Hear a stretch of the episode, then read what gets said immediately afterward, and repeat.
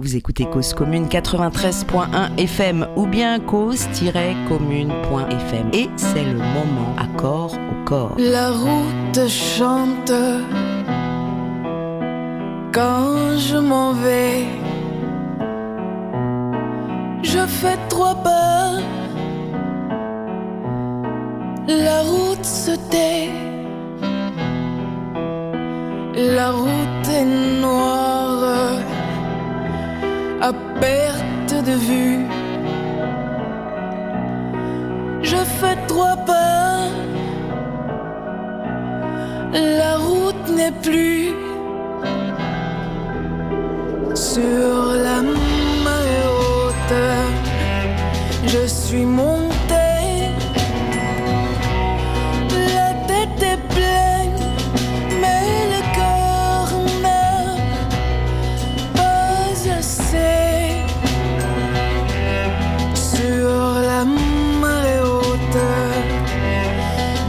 suis.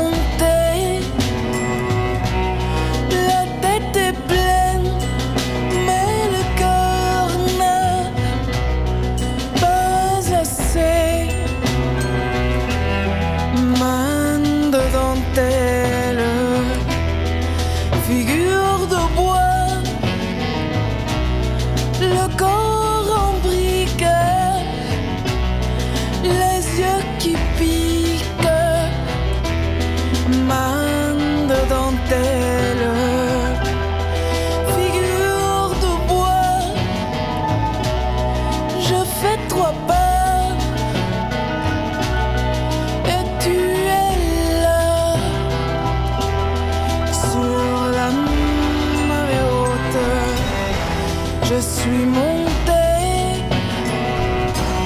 la tête est pleine, mais le cœur n'a pas assez. Sur la marée haute. Un cerveau, ça ne sert pas à penser, mais ça sert à agir. Professeur Henri Laborie. J'étais comme la plupart des gens qui passent leur vie à attendre le bonheur comme on attend un héritage. Quelque chose qui vous est dû. L'héritage d'un oncle d'Amérique. L'Amérique, ça n'existe pas. Je le sais, j'y ai vécu. L'inconscient constitue un instrument redoutable, non pas tellement par son contenu refoulé, refoulé parce que trop douloureux à exprimer, car il serait puni par la socioculture, mais par tout ce qui est au contraire autorisé, et quelquefois même récompensé par cette socioculture, et qui a été placé dans son cerveau depuis sa naissance, dont il n'a pas conscience que c'est là. Et pourtant, c'est ce qui guide ses actes. C'est cet inconscient-là, qui n'est pas l'inconscient freudien, qui est le plus dangereux.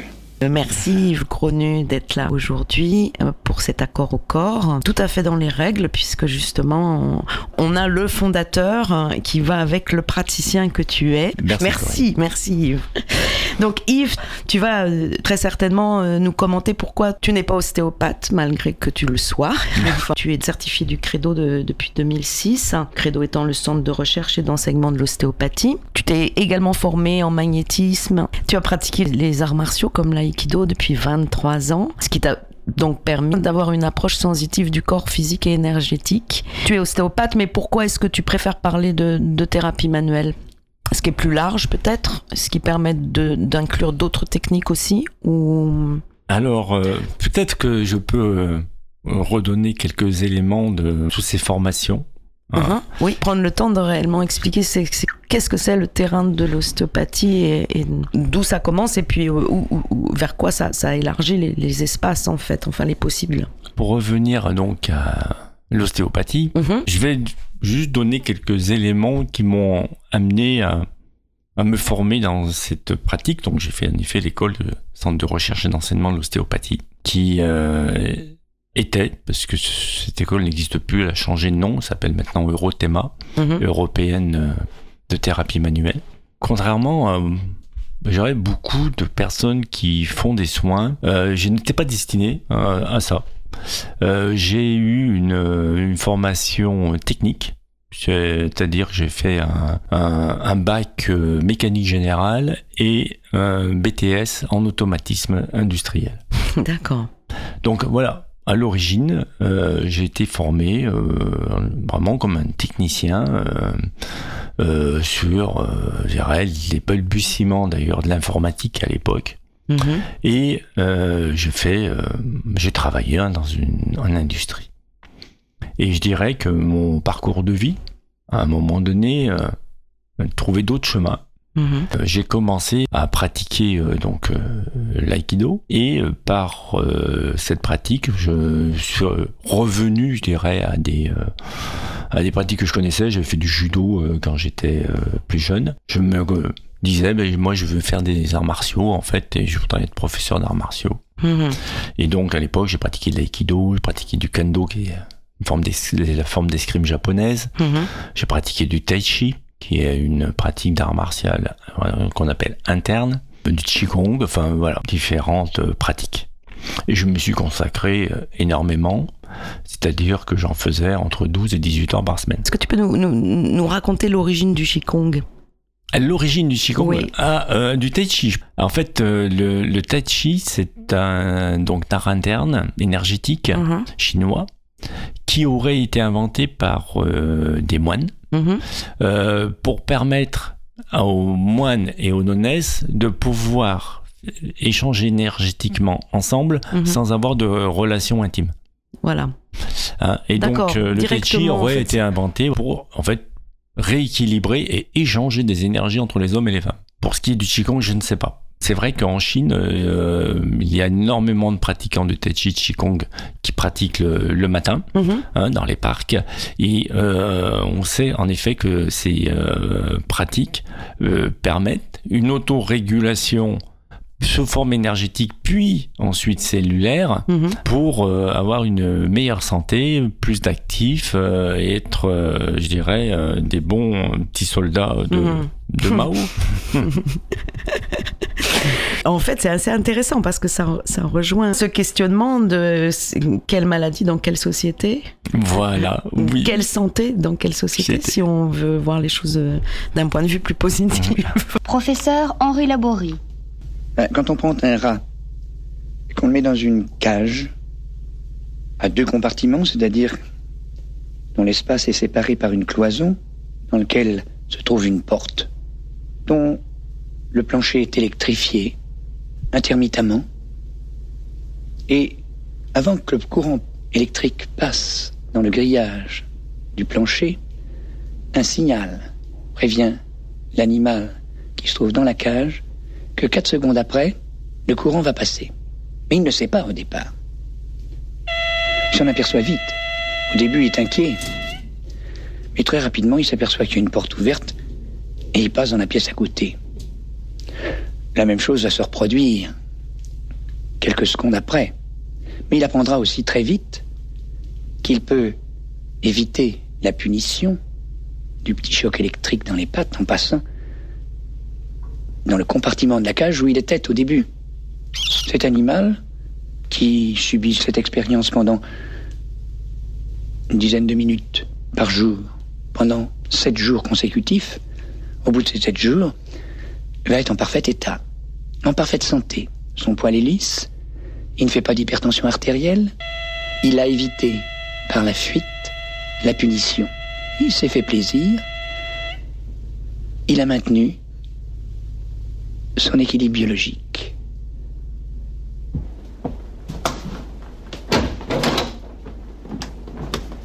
Dans euh, le film donc Mon oncle d'Amérique de Oui. d'Alain René, c'est la voix de Laborie lui-même là? Oui. En fait, Alain René s'est intéressé à Laborie euh, par, euh, par cette, euh, parce que Alain René, ses films, c'est des films de, de penseurs, pour la plupart. Il a, je ne sais comment, euh, pris euh, connaissance des travaux de Laborie et il a été extrêmement intéressé. Et il a décidé, en fait, de, de faire un film, donc qui s'appelle Mon oncle d'Amérique, qui est euh, basé sur les travaux de Henri Laborie pour montrer comment euh, dans une société, alors c'était une société des années euh, 80, hein, je pense, 80, ouais, à peu près dans les années 80, Mhm.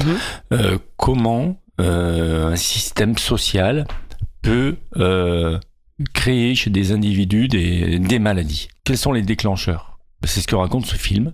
faisant intervenir Henri, Henri Laborit En direct, enfin en vraiment. direct, Mm. voilà, un peu En acteur. en acteur, exactement.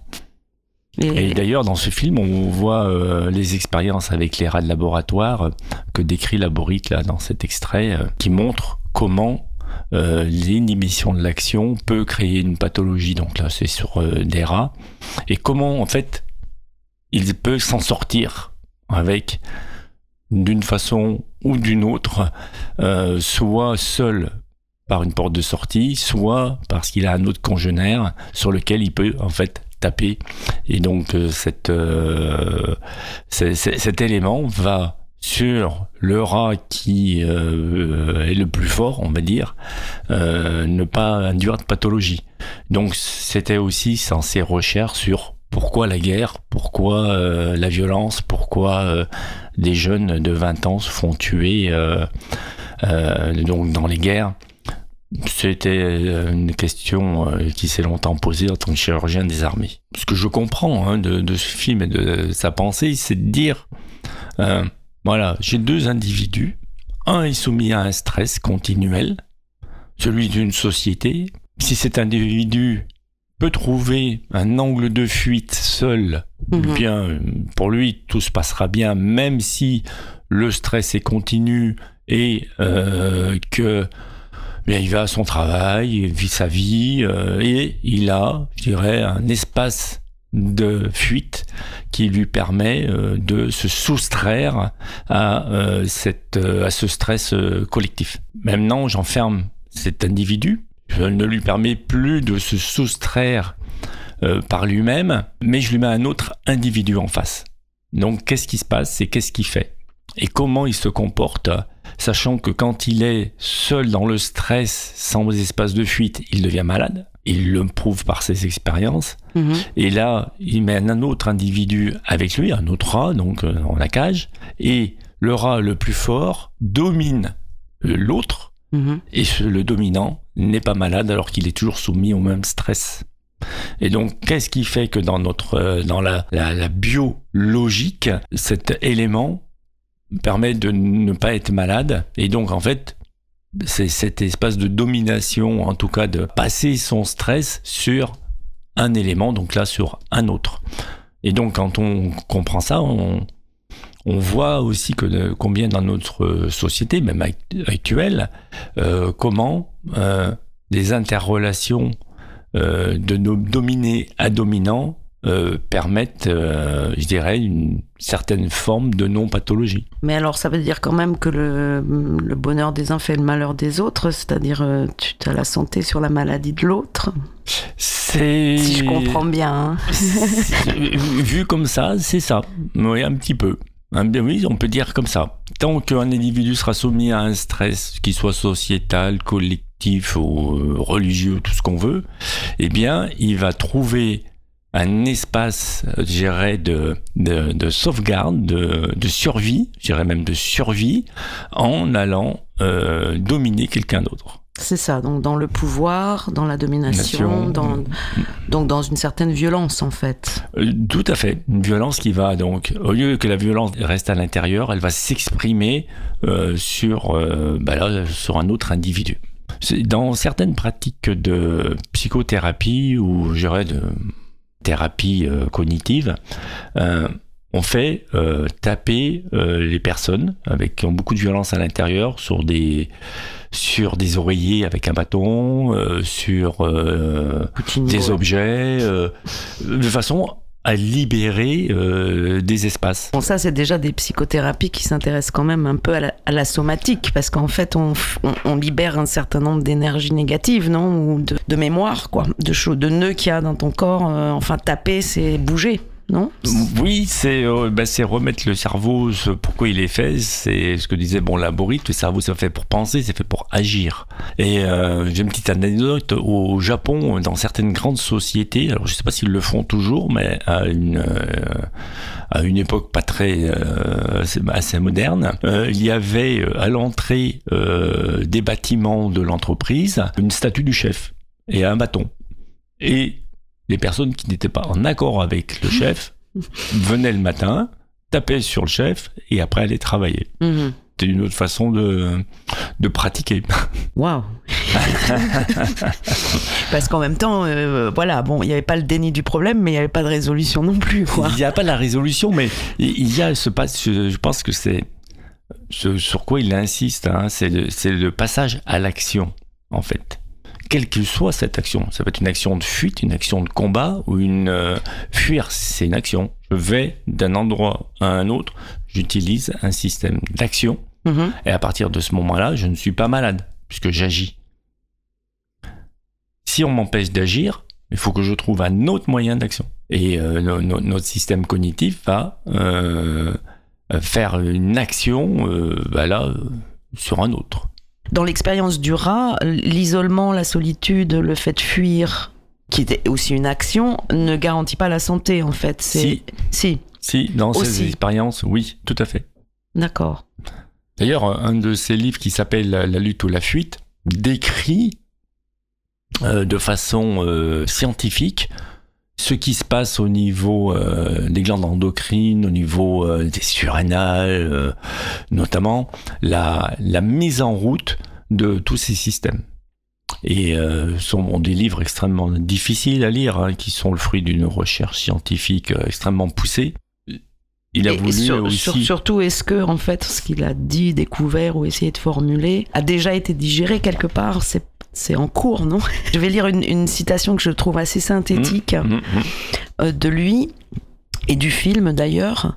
Euh, tant qu'on n'aura pas diffusé très largement à travers les hommes de cette planète la façon dont fonctionne leur cerveau, la façon dont ils l'utilisent, et tant que l'on n'aura pas dit que jusqu'ici, cela a toujours été pour dominer l'autre, il y a peu de chances qu'il y ait quoi que ce soit qui change.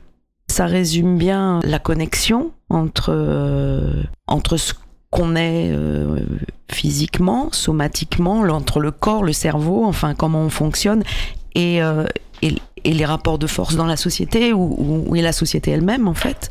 de par ses réflexions personnelles, de par son expérience de scientifique, Mhm.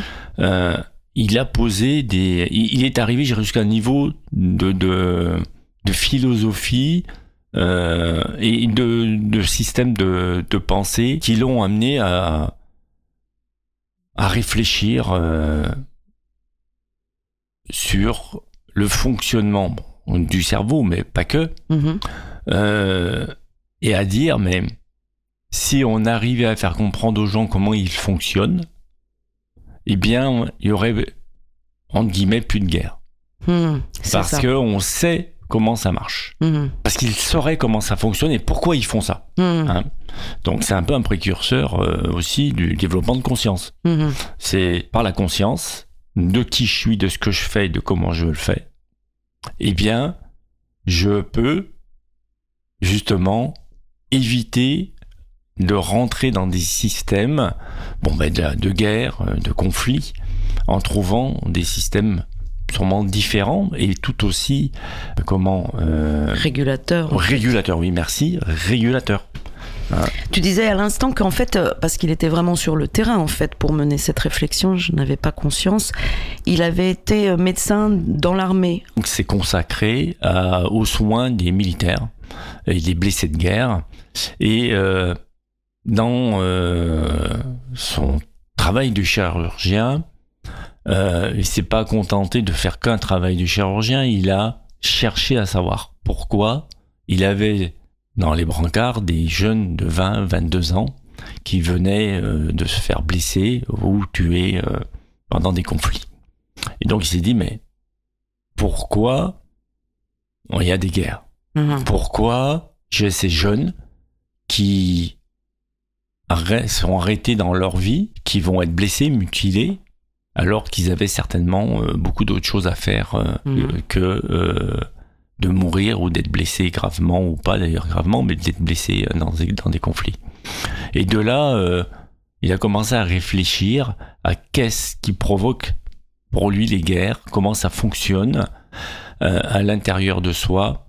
Euh, et puis, donc, il a continué hein, pendant longtemps à être euh, chirurgien, donc euh, des armées. Il a euh, commencé à, réfléchir, à analyser, à faire des recherches donc sur le système de fonctionnement, comme je le disais tout à l'heure, de bon des glandes endocrines, mais ben, pas seulement, je dirais même au niveau des cellules. Qu'est-ce qui se passe euh, Qu'est-ce que le corps produit? Mhm. Alors il s'est beaucoup intéressé aux, aux glandes surrénales avec la noradrénaline, l'adrénaline et puis euh, tous les précurseurs et ainsi de suite. Et donc il a euh, fait énormément de recherches aussi euh, pour euh, soulager, permettre des opérations en, en innovant euh, sur les produits d'anesthésie. Euh, à l'époque, l'anesthésie, euh, c'était euh, au chloroforme. Hein, on, on remet les gens au chloroforme. Le chloroforme, c'est un produit toxique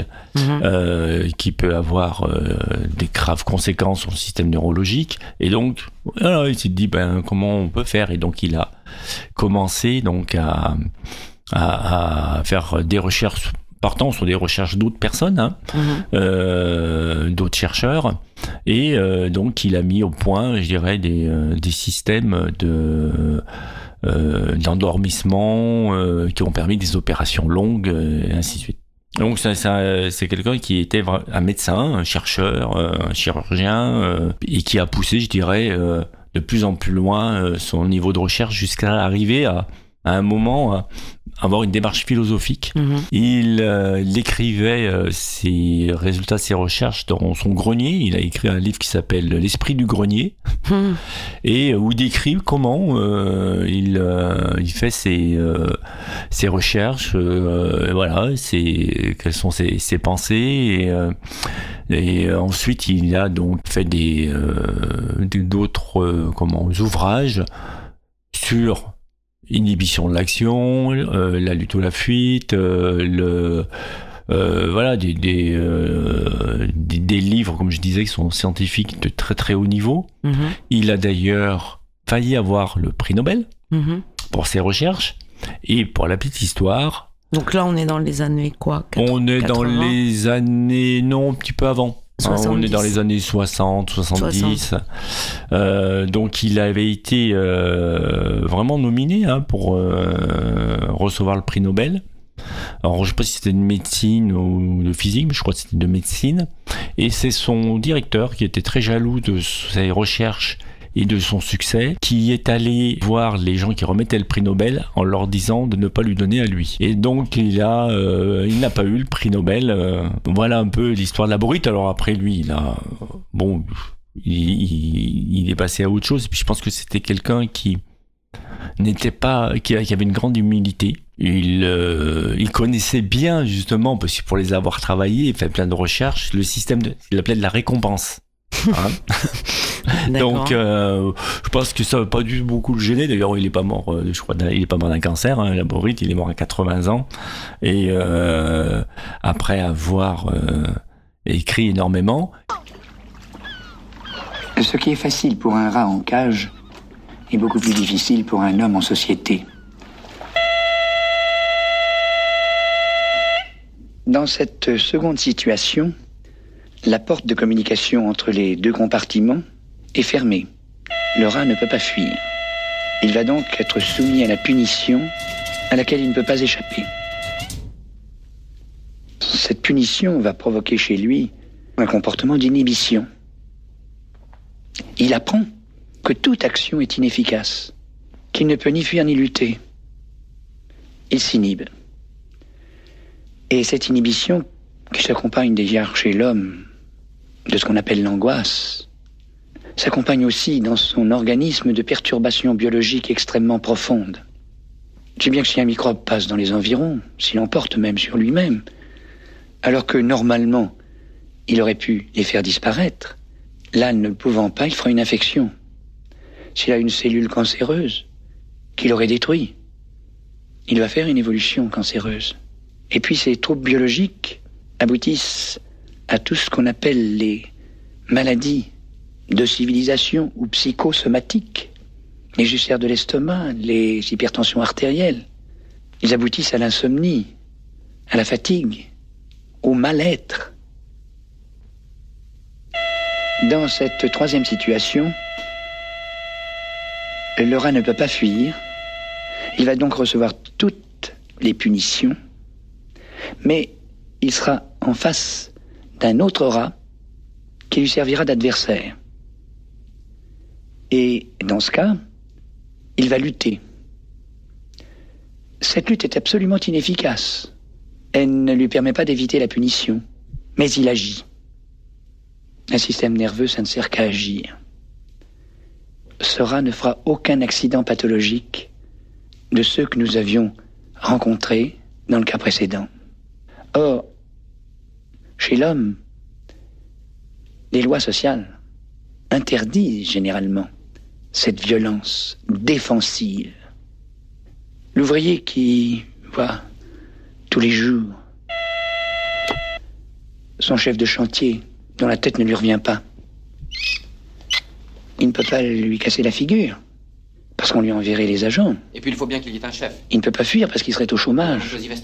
Et tous les jours de la Non, semaine, toutes les semaines du mois, tous les mois de l'année, tous les années, quelquefois qu'ils se succèdent, il est en inhibition de l'action.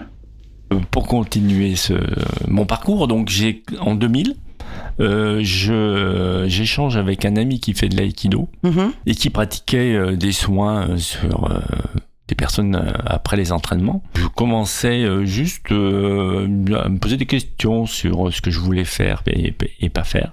Et là, il me dit, bah écoute, il y a un stage qui déroule euh, bientôt. Euh, L'école est en train de s'ouvrir à des, pra- à des non-kinés, non-médecins. Et donc, euh, t'as qu'à venir, tu verras si ça peut te plaire. Donc, j'ai débarqué dans un groupe, euh, dans un stage Mhm. euh, d'ostéopathie. à l'époque, ça s'appelait comme ça. Je me rappelle que c'était un cours de crânien qui est le cours sûrement le plus complexe du, euh, du cursus. Mhm. Et euh, à l'issue de la journée, j'ai, à l'intérieur de moi, il y a eu un, un, un éclairage. Et je, et j'ai- je me suis dit, mais c'est ça que je veux faire en fait. Super. Et donc j'ai commencé comme ça, en m'impliquant énormément, euh, comme je l'avais fait pour les arts martiaux, euh, mais dans ces, dans ces études, où je ne connaissais rien, comme je le disais, moi j'avais fait toute une démarche technique, Euh, donc j'avais une vision des articulations et de ce qu'on me demandait de faire en termes de, de technique, d'apprendre. J'ai dû apprendre énormément euh, bon, par moi-même et puis par avec l'aide aussi euh, d'autres personnes du groupe qui étaient déjà eux euh, pour la plupart tous soit euh, kinés soit médecins. Et donc j'ai eu cette chance hein, de pouvoir travailler et d'apprendre avec des personnes vraiment d'un très bon niveau en connaissance de, thé- de thérapie. Donc là-dessus j'ai continué et j'ai fait plus de 12 ans de stage. Mhm. Et puis, euh, en 2007, il y a eu la, reconnaissance de l'ostéopathie en France, où tout le monde s'est dit ah c'est super, enfin l'ostéopathie va être reconnue. Pour euh, avoir énormément travaillé sur mon dossier de reconnaissance de l'ostéopathie, en fait j'ai commencé à voir et ce que notre euh, directeur d'école nous disait, c'est que pour que l'ostéopathie soit reconnue, Mhm. on va lui enlever. Ils sont en train d'enlever, enfin, ils, les législateurs sont en train d'enlever euh, plein de techniques euh, ostéopathiques pour que ça puisse être, euh, on va dire, en guillemets, reconnu euh, par la médecine classique, euh, par euh, aussi les, les kinés, kinésithérapeutes. Et donc, Par rapport à l'évaluation d'une efficacité. Cité, bien sûr, de- bien sûr, de- parce que nous sommes dans là dans des systèmes de, de, de recherche d'enseignement hein, et ce qu'on fait doit être prouvé et Mm. ce qui est tout à fait normal d'ailleurs. Euh, c'est l'idée même de la recherche Mhm. Pourquoi ça marche pourquoi ça marche pas Mhm. Qu'est-ce qui fait que ça pourrait marcher Qu'est-ce qui fait que ça ne fonctionne pas Euh, Donc c'est vraiment des démarches scientifiques. Et c'est vrai que quand on commence à parler de certains sujets sensibles, euh, notamment, je dirais, les, ce qu'on appelle les mouvements inhérents du corps, ce sont des micro-micro-mouvements sur lesquels les- les ostéopathes travaillent, eh bien, comment prouver l'existence euh, de ces micro-mouvements? Mhm. Du coup, à l'époque, donc en 2007, il y a eu donc des décrets qui sont passés avec euh, des cursus euh, universitaires pour euh, l'apprentissage donc de l'ostéopathie et dans lequel en fait on retrouvait bon, des éléments d'anatomie, de physiologie, certaines techniques. Beaucoup de techniques hein, ont, été éliminées. Et donc, des écoles se sont créées à ce moment-là, sur avec des formations de trois ans. Pour être reconnu ostéopathe, donc il fallait passer par euh, une commission, pour ceux qui étaient en- en- déjà en exercice, et prouver donc que soit on correspondait à la nouvelle réglementation, je de connaissances, euh, donc de cursus universitaire, soit nous avions une expérience par ailleurs qu'on pouvait prouver.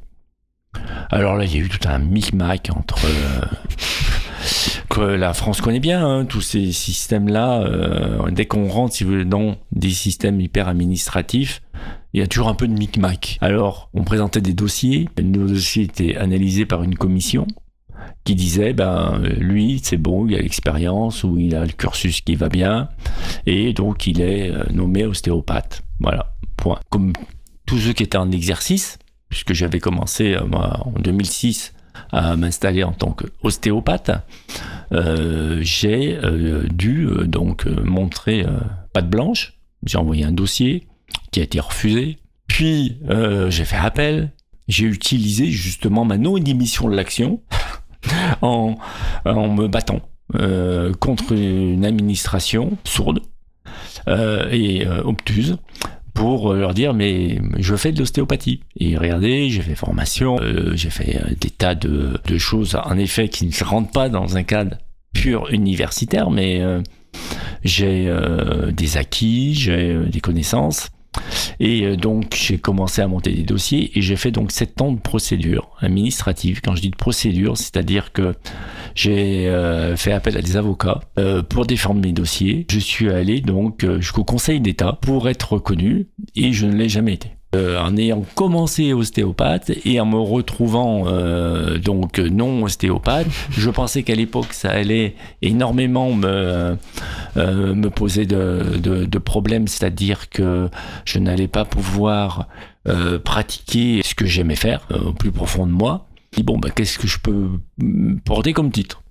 Et on m'a dit, bah, vous pouvez être thérapeute manu- manuel énergéticien. J'ai dit, bon, bah, ok, alors je serai thérapeute manuel énergéticien. et euh, je, je me suis donc. euh, Alors après, question, question naïve, enfin, ou innocente, parce que j'ai pas forcément la réponse. L'ostéopathie, elle est remboursée, enfin, elle est, elle est, il y a, elle est prise en charge par des mutuelles, ce que n'est pas du tout la thérapie manuelle et, et énergétique. C'est ça la, di- la grosse différence, en fait, Alors ou- oui, c'est une, une- grosse différence au niveau Par rapport à ceux de, qui de la. France. Mm. Oui, sachant que euh, dans certains pays, notamment en Autriche, puisque j'ai eu l'occasion de soigner des personnes qui vivaient en Autriche, euh, en fait, ils ont une vision très différente. À Mhm. partir du moment où c'est des soins qui sont pratiqués par euh, quelqu'un qui a un certificat, Mhm. eux sont remboursés, même pour des pratiques dites énergétiques Mhm. hein, magnétiseur, euh, énergéticien, thérapeute manuel. Et donc, euh, on peut être remboursé. En France, nous, on a un système différent où, en effet, les mutuelles demandent à ce que nous soyons listés sur euh, ce qu'on appelle les listes des fichiers ADELI, qui recensent l'ensemble de tous les praticiens euh, donc, qui portent le titre euh, ou de kiné, médecin, ostéo. En fait, euh, le- la, la- la reconnaissance de l'ostéopathie, euh, si elle était vraiment reconnue, elle serait remboursée euh, pour moi par euh, la sécurité sociale Directement, ouais. Mhm. et pas que par les mutuelles. Alors donc oui non mes soins ne sont pas remboursés. Donc ça aussi ça me posait beaucoup de questions à un moment donné. Je ne fais rien d'illégal. Je ne suis pas ostéopathe, je le dis. Euh, et donc euh, je pratique la thérapie manuelle. Bon, Disons, disons que ça, ça- ça dessine déjà une espèce de chasse gardée de la façon de- d'envisager euh, les soins chez nous, dans notre pays ou dans notre mentalité surtout. On- nous pourrions le voir comme ça.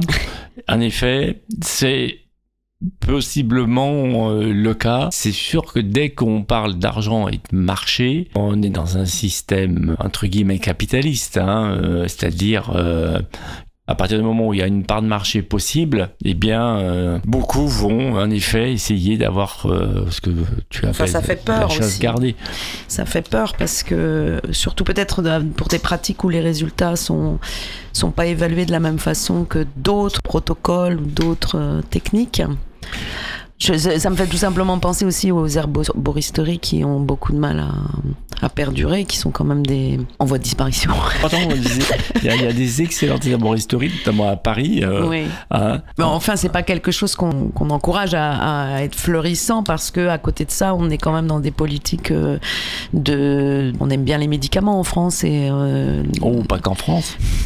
Pas qu'en France d'ailleurs, mais je crois qu'on est quand même. Je pense qu'on est un des pays qui, qui consommons le plus de chimie, on va dire. Donc, on n'a pas forcément intérêt parallèlement à, laisser euh, fleurir des, des choses trop naturelles ou trop. Peut-être que, bon, tout à l'heure, on évoquera euh, certainement euh, quelque chose de beaucoup plus délicat, hein, puisque on va parler certainement du cancer. Tant qu'on laisse aux personnes, un peu comme le rat de la bourrite tout à l'heure, Mhm. la possibilité, en fait, d'avoir un espace de liberté dans ce qu'ils font et dans ce qu'ils recherchent. Mhm, Je dirais qu'il n'y a pas de problème.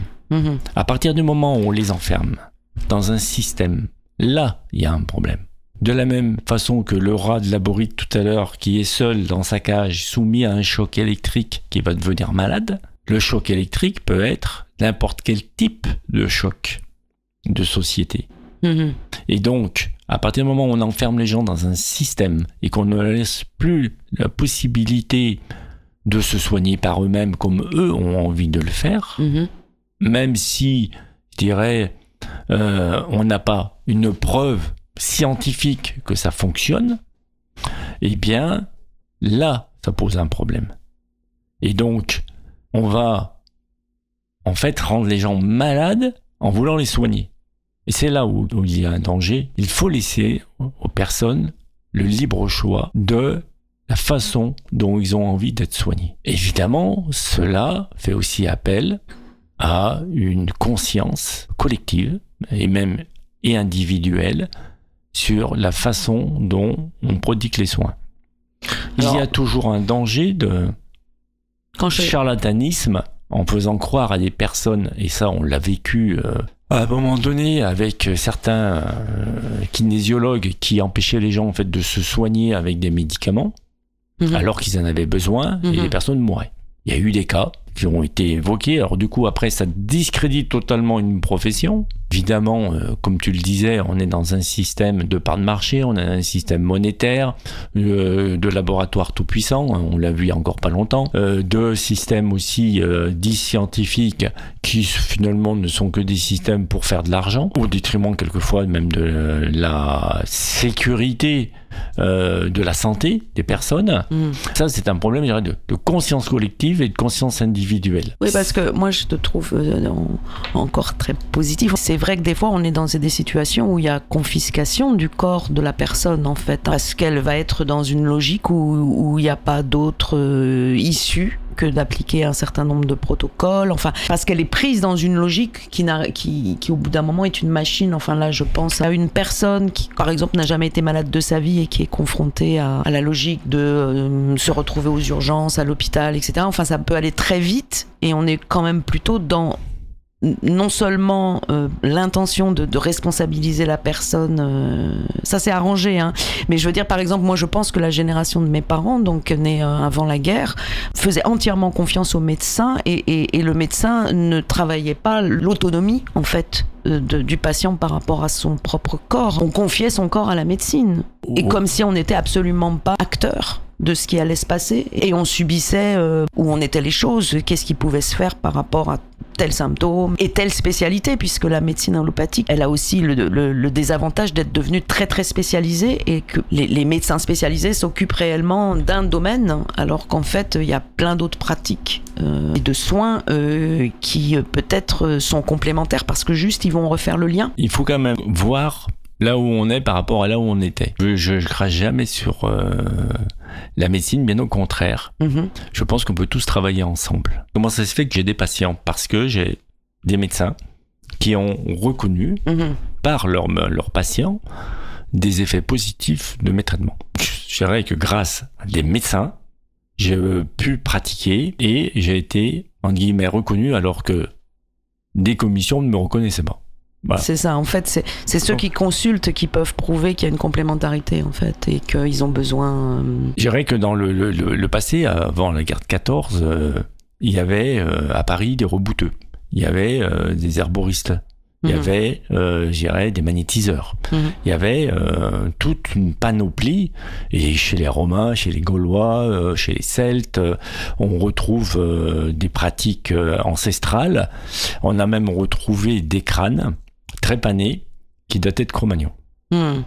À Cro-Magnon, l'âge de pierre, il y avait des gens qui savaient faire des trépanations. Des gens, Donc une trépanation, c'est réellement. c'est euh, enfin un trou hein, dans le crâne pour faire sortir des liquides.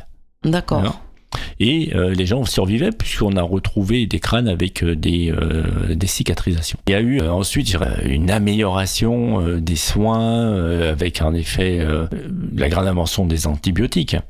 Euh, donc la médecine allopathique est absolument nécessaire Mhm. et incontournable. Mhm. Maintenant, comme je le disais tout à l'heure, si on laisse aux personnes le choix de la façon dont ils ont envie d'être traités, on peut très bien tous cohabiter sans aucun problème. Maintenant, euh, nous sommes dans une logique monétaire. Nous sommes dans un monde euh, de l'argent. On le voit constamment. hein. C'est des milliardaires, c'est euh, gens qui euh, font des voyages touristiques pour aller euh, dans l'espace, alors que des États ont même pas les moyens de s'offrir des soins pour l'ensemble de leur population. Eux, ils vont faire Hmm. des voyages qui coûtent extrêmement cher, puisque développer une fusée, c'est des milliards hein, de, de dollars ou d'euros. Donc on est dans, une, euh, dans un système euh, un peu dingue. Euh, L'argent est maître. Du coup, au nom de ce maître absolu, il y a des, des personnes qui empêchent d'autres de pratiquer. On régule en effet au niveau européen de plus en plus. On a eu, on avait l'homéopathie. Après, alors on dit maintenant l'homéopathie, elle sert à rien. Mhm. Donc, euh, on, on interdit les remboursements. Ouais, c'est fou. On, est quand même, on en est quand même là. ouais. Mes, mes enfants ont, ont été euh, longtemps soignés en homéopathie quand ils étaient petits et l'efficacité, euh, on la trouvait tout à fait intéressante puisqu'on a continué à le faire et que nous aimons nos enfants, qu'on n'avait pas envie qu'ils meurent. hein. Donc je crois que le vrai problème, c'est qu'on ne laisse plus le, le choix en effet aux gens, on les enferme dans un système. Voilà, c'est comme ça. Vous voyez, c'est là qu'il faut aller. Hmm. Après, euh, libre aux individus de lutter ou de fuir. Hein, on, on en revient un peu à notre cher laborite. euh, si on nous met dans un stress, eh bien, ce que je disais tout à l'heure, euh, on, on va créer peut-être par ces systèmes-là enfermants euh, des, euh, des pathologies de société. Sort quand même d'une période euh, très complexe Mhm. hein, avec le, le Covid. Et euh, nous avons vu euh, tous les effets qu'une société peut faire à ses individus. Mhm. Et sous prétexte de euh, les mettre en sécurité, je crois qu'on ne les a jamais mis autant en insécurité.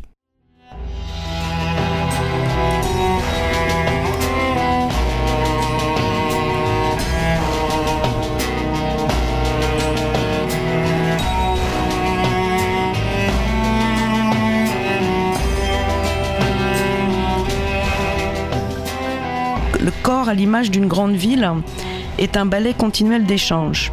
Certaines cellules assurent les échanges gazeux, nutritionnels et énergétiques, d'autres se chargent de la défense. Les structures sont mobiles et actives, les fonctions sont remplies, c'est l'état de bonne santé. Les dysfonctions causées par les traumatismes, le stress, les déséquilibres nutritionnels ou émotionnels peuvent affaiblir les structures et les fonctions. Le corps s'en arrange grâce à ces systèmes d'autorégulation. Cependant, les pertes fonctionnelles et structurelles vont s'accumuler, s'amplifier jusqu'à devenir difficilement supportables. Elles peuvent provenir d'une lésion plus ancienne, dite primaire. L'ostéopathe traitera les lésions secondaires, puis, par des questions, des tests précis, recherchera et traitera là où les causes primaires qui ont entraîné ces liaisons secondaires. En supprimant les causes par un travail conjoint avec les patients, on permettra au système d'autorégulation de recouvrir l'état de bonne santé. C'est quand même prendre les choses autrement, non? Oui. Alors, on parlait tout à l'heure un petit peu euh, de la médecine, je dirais, en guillemets classique, allopathique. Mhm. Bon, c'est- une médecine de symptômes, c'est-à-dire qu'on a un symptôme, on traite le symptôme et souvent la guérison intervient. Mhm. Quelquefois non. Mais je dirais que dans la, la, la pensée, voilà, vous avez tel symptôme, vous avez telle euh, pathologie, on va traiter. Ok, sans trop chercher pourquoi la personne a fait ça, euh, surtout quand c'est des, des pathologies, on va dire, entre guillemets, récurrentes. Dans, euh, je dirais, la thérapie manuelle, l'ostéopathie, on, on va chercher un peu plus, un peu plus loin. On va tirer un peu la ficelle. Mhm. hein. Euh, on va essayer de comprendre un peu plus le, le malade, en Mm. fait. Hein, Qu'est-ce qui provoque euh, ces, problèmes Donc, dans, ma pratique, en fait, je vais, moi, aller chercher euh, dans le viscéral, dans euh, d'autres éléments, euh, voire même dans les cellules, quand c'est possible. Qu'est-ce qui se passe? Pourquoi est-ce que cette euh, personne fait constamment euh, oh, ben, des allergies? Mais euh, si on parle d'ostéopathie ou thérapie manuelle, pourquoi elle s'est blessée? Euh, Pourquoi elle se blesse régulièrement toujours au même endroit? Euh, Pourquoi elle a des lumbagos à répétition? Mhm. pourquoi elle a des dorsalgies à répétition, des cervicalgies? Qu'est-ce qui fait que dans sa vie, il y a des éléments de stress, de... Le stress, c'est un grand mot, hein, on est toujours stressé, vivre, c'est un stress. Quels sont des éléments, euh, je dirais, supplémentaires amènent justement à ce que ce système grandiose, hein, qui est le, le- le système euh, à la fois cellulaire, énergétique, euh, physiologique, qui fonctionne à merveille. hein. C'est un- comme on- tu le disais, c'est un grand balai à l'intérieur de notre corps en ce moment. hein, on est en train d'échanger tous les deux, Mhm. les auditeurs aussi, pour certains qui nous écoutent. À l'intérieur de nous, nous n'en avons pas conscience, mais on a constamment des échanges gazeux, des échanges cellulaires. Le système immunitaire est toujours présent, jour et nuit, il s'arrête jamais. Mhm. Il y a des échanges constants entre toutes les cellules. Il y a une recherche constante de ce qu'on appelle l'homéostasie, c'est l'équilibre des milieux internes. Toute pathologie est un déséquilibre du milieu interne, dans ma vision. Donc on va essayer de remettre en mouvement des, des organes euh, pour permettre donc cette autorégulation de refonctionner correctement. Donc l'ostéopathe, il, il est loin de s'arrêter à un... Parce qu'ostéo, ça veut dire quand même l'os. Oui, Donc euh, on, on peut, on peut avoir l'idée que l'ostéopathie, elle va travailler euh, essentiellement sur la structure osseuse, sur le squelette, sur, euh, sur la colonne vertébrale, sur l'équilibre... euh, ouais, le- le- mais en fait, sur, tout repose sur cette structure, mais vous travaillez pas forcément directement sur cette structure. Tout, c'est parce que tout repose sur cette structure que c'est... euh, tout ne repose pas sur la structure. non. ok. Euh, ok, tout est interconnecté. D'accord Mhm. On a un système nerveux central qui régule et qui contrôle à permanence un temps de fonctionnement hein, dans, dans notre corps. Il y a même des, ce qu'on appelle les systèmes autonomes, c'est-à-dire qu'ils sont par eux-mêmes en autorégulation euh, d'une façon, je dirais, un peu plus segmentaire. Et donc l'ostéo, ostéopathe, c'est euh, malade de l'os. Voilà. Hein, euh, ostéon, c'est l'os, pathos, la maladie. Donc ça serait malade de l'os. Mhm. Donc quand euh, en fait Steele a fait euh, a, a donné ce nom, c'était parce que je cherchais un, un nom euh, qui lui permettait en fait de à l'époque de dire voilà de son point de vue euh, qu'est-ce qui rendait euh, les personnes malades. Donc là, là, tu viens de nous parler de Andrew Taylor Steele, oui. qui est un Américain et Oui. qui est le fondateur, de, enfin celui en tout cas qui a donné son nom à l'ostéopathie. Voilà, il a appelé ça comme ça. Alors c'est c'est un peu euh, réducteur, euh, même c'est carrément réducteur. Ça veut dire que tout viendrait de l'os. Tout ne vient pas de l'os. Sûr temps, que l'os comme- est, est très euh, a, a une fonction primordiale, notamment au niveau de l'immunité, puisque c'est de la moelle osseuse que naissent euh, les euh, globules blancs et Mhm. les globules rouges. Parce qu'effectivement, déjà, lui formule trois principes qui sont très très loin du squelette hein, et de Oui. l'anatomie ou du Mm. mouvement de- des, des os, des articulations, des, de la souplesse du squelette ou de l'alignement du squelette, puisqu'il dit qu'effectivement, il y a une unité du corps, mais qu'il y a des mécanismes d'autorégulation et que cette unité du corps, elle dépend de, de quelque chose de, de, de total, d'englobant en fait. Non? Oui, tout à fait. Ben là, on en revient un peu à ce que Charles Labourite euh, euh, explique dans les systèmes euh, englobés et englobants. Mhm. Hein. Donc, euh, oui, on, est- on nous sommes constitués de tout un système qui ont chacun donc en effet une fonction et oui, on, on pourrait, on peut penser que la, la charpente osseuse est, serait un peu la, la, la fondation euh, de notre système vivant. Et dès qu'il y a un problème, ça va se porter un peu sur cette structure osseuse, on va dire. Non, pas Non, forcément. pas On peut forcément. pas dire ça. D'accord. Non. Sur les squelettes hein, qu'on retrouve, euh, on peut euh, en effet voir des pathologies liées au squelette, Mhm. mais des fois on ne sait même pas pourquoi la personne est morte. C'était autre chose, qui n'a rien à voir avec le squelette qu'on retrouve, qui est D'accord. plutôt en bonne santé d'ailleurs. Donc euh, le, le- le- le squelette euh, fait, est, je dirais, un, un système est comme le système viscéral, euh, comme euh, euh, le, le système musculaire, euh, comme euh, tous ces systèmes. C'est un, ça fait partie d'un ensemble hein, du, euh, du corps. D'accord. Ah. Il y a- il y a des personnes qui ont des pathologies où euh, leur euh, système euh, squelettique est soit incomplet, euh, soit, euh, oui, est- est pathologique, mais elles, elles vivent quand même. Mhm. Donc, pas toujours très vieilles, mais elles vivent. Ça veut dire qu'il y a des systèmes euh, autres qui prennent donc le, le- la, la place pour ces systèmes déficients.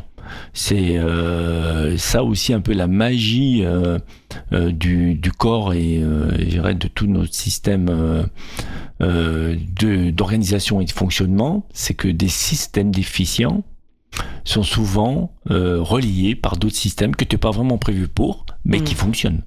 Faire que euh, gérer de la santé de l'os, Mhm. oui, C'est- c'est juste pas c'est possible, complètement en fait. incomplet, mais Mm. complètement, Mm. complètement incomplet. Il y a tellement d'autres systèmes qui, qui interviennent.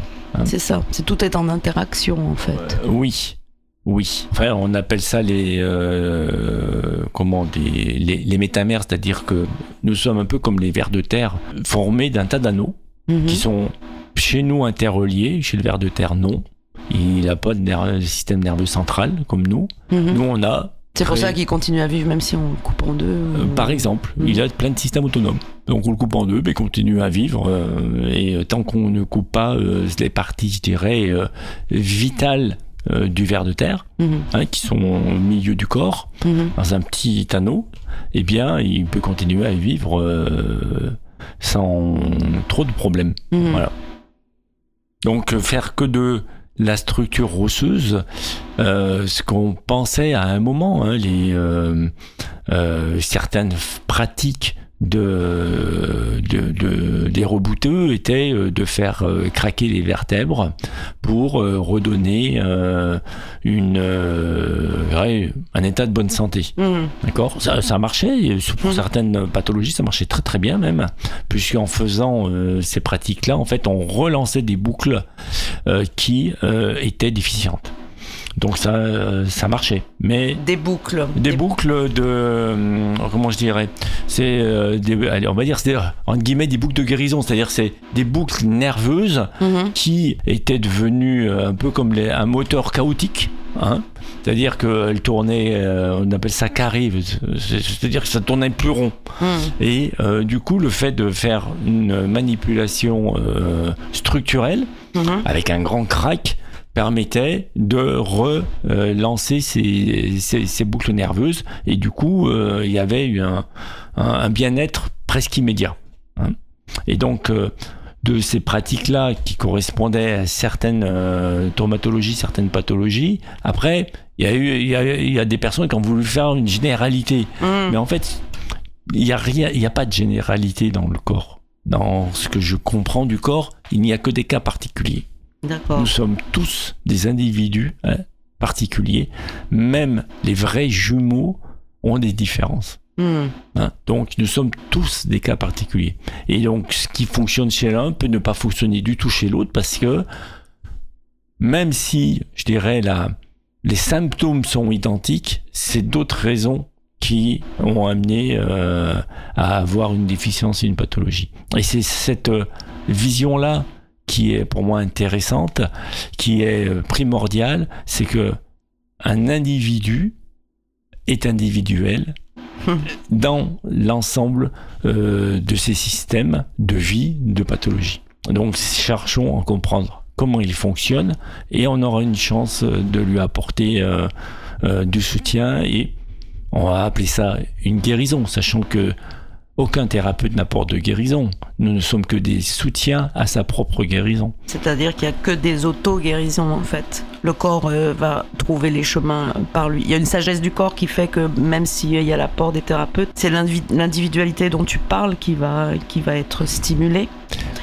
Oui, dans ma pensée vraiment euh, profonde, euh, personne ne soigne personne. C'est l'individu qui se soigne avec l'aide d'autres personnes. Mhm. Et c'est lui qui trouve le chemin de sa propre guérison. Et personne d'autre. Entre euh, l'interrelationnel qui ne serait basé que sur du pouvoir et de la lutte, et entre le fait de s'isoler totalement et de devenir... euh, parce que ça répond aussi à une injonction un peu sociale d'être dans, dans un individualisme, dans quelque chose qui n'est pas en interconnexion avec l'autre. Est-ce qu'il n'y a pas un équilibre à trouver là euh, Ou est-ce que c'est juste binaire comme ça Ou est-ce qu'on peut imaginer quand même euh, qu'il y a un vrai impact interrelationnel pour aider les gens à, Ah, ah, à s'auto-soigner. oui, là, tu. Bon. Non, ça c'est une question personnelle hein, Oui. en fait, parce que c'est vrai que c'est c'est- c'est c'est pas facile de, de, de trouver un- la mesure de ça. Nous sommes, nous appelons des animaux grégaires, c'est-à-dire que nous vivons en tribu. Mhm. Un homme seul est un homme perdu. Notre société ne crée que des hommes seuls, C'est ça. donc que des hommes et des femmes et des enfants perdus. C'est très inquiétant parce que je crois que c'est quand même assez nouveau finalement. Je sais pas si c'est nouveau, mais je, je trouve que là il y a beaucoup de solitude, beaucoup. Euh, Oui, un homme isolé est faible. Donc il va chercher un moyen de trouver, si son système d'action est encore efficace, un moyen de, de- de ne pas l'être. Évidemment que quand je dis que chaque individu a son pouvoir de guérison à l'intérieur, ça ne veut pas dire qu'il est, à part peut-être des grands maîtres, et encore, même les grands maîtres sont toujours énormément entourés, comme c'est bizarre, alors qu'ils pourraient très bien, euh, à moins qu'ils choisissent d'être des ermites, hein, parce que ça a aussi toujours existé, les ermites. C'est-à-dire des gens qui se mettent à l'écart d'un système de société, qui disent moi maintenant je vis seul et je pense seul et je vis seul. Et ça c'est euh, des personnes qui ont fait un choix. Là on est sur des personnes qui font pas ce choix du tout, qui sont euh, donc euh, comme toi, comme moi, des animaux grégaires dont nous cherchons la relation, l'interrelation, Mhm. l'échange, le, le groupe pour euh, différentes raisons, notamment dans tout ce qui est système de, de soins. Quand je disais tout à l'heure qu'aucun thérapeute ne guérit personne, personne ne guérit personne. Mhm. Je suis désolé, mais euh, c'est ce que je pense sincèrement. hein, et je, je n'enlève rien à toutes ces grandes recherches euh, de la médecine, de la physique, euh, et même maintenant la physique quantique, enfin, etc., etc. Personne ne guérit personne. La personne trouve un élément à l'intérieur d'elle qui va faire que la guérison est possible. Ok. Mais pour cela, elle a besoin des autres. Et donc, tout dirais, système de euh, guérison et d'ensemble qui va dans le sens de l'humain euh, va permettre de guérir. Certaines personnes trouvent la guérison par la parole, d'ailleurs en échangeant dans des groupes de parole. D'autres euh, en faisant du sport, d'autres en faisant du sport individuel. Mais du sport individuel, c'est quoi?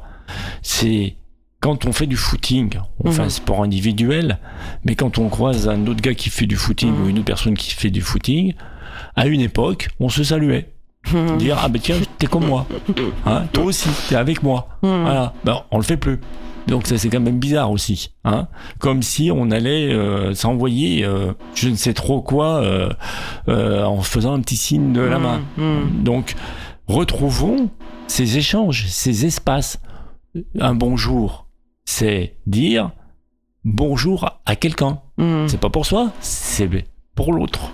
Bonjour à toi. Bon, c'est- aussi juste reconnaître quelque chose qui se produit de toute façon, parce que le simple fait d'être en mouvement dans un même espace en même temps, enfin bon, y a, ça communique, tout communique en fait. Tout à fait, tout, tout, tout communique, tout se parle. Il y a des tas d'échanges qui se font on par- je parlais tout à l'heure de la, de la mécanique quantique, mais au niveau euh, donc énergétique, de façon euh, très inconsciente pour euh, beaucoup de personnes, il y a des échanges continuels. Qu'on soit dans le métro, qu'on soit dans, le, dans la rue, ou même chez soi, nous sommes continuellement connectés, hein, connected people. Donc on est constamment, constamment, constamment en lien. La guérison, elle euh, passe bien sûr par l'individu, mais elle passe par aussi d'autres euh, individus. Et c'est ça que je voulais dire. Mais notre euh, propre guérison, c'est nous qui la trouvons. C'est Mhm. nous qui savons qu'est-ce qui est le mieux. Tout à l'heure, tu parlais des grands pouvoirs maintenant que l'on a au niveau des- notamment des laboratoires, des, euh, des médecines. On sait ce qui est bien pour vous. Euh, Mm. On a le droit de dire, ben, peut-être que pour moi, non, c'est pas ça qu'il me faut. Mm. C'est peut-être autre chose. Hein. C'est pour ça qu'on voit Mais c'est vrai qu'il y a une sacrée vigilance parce qu'en fait, euh, on est pris dans une fabrique comme ça de, de produits, de désirs qui nous rendent plus objet que sujet en fait. C'est dur d'être vigilant et, et- et- et de garder une autonomie et de garder un, un sens critique par rapport à tout ça. Et c'est pour ça aussi qu'on a besoin des autres. C'est ça. Parce que dans des groupes de pensée, on peut échanger. Mhm. Hein et comme bizarrement, on retrouve des personnes dans ces groupes qui pensent un peu comme nous. Mhm. On a tous des sujets communs, Mhm. des pensées communes, des questionnements communs. Et euh, donc, on voit bien qu'il y a des interrelations non dites. Pourquoi est-ce que lui, elle, elle, lui, il pense comme moi Mhm. On a besoin des autres, on a besoin d'être dans un ensemble. Mhm. Nous sommes constitués comme ça. L'isolement, c'est un- une catastrophe. C'est la non-humanité.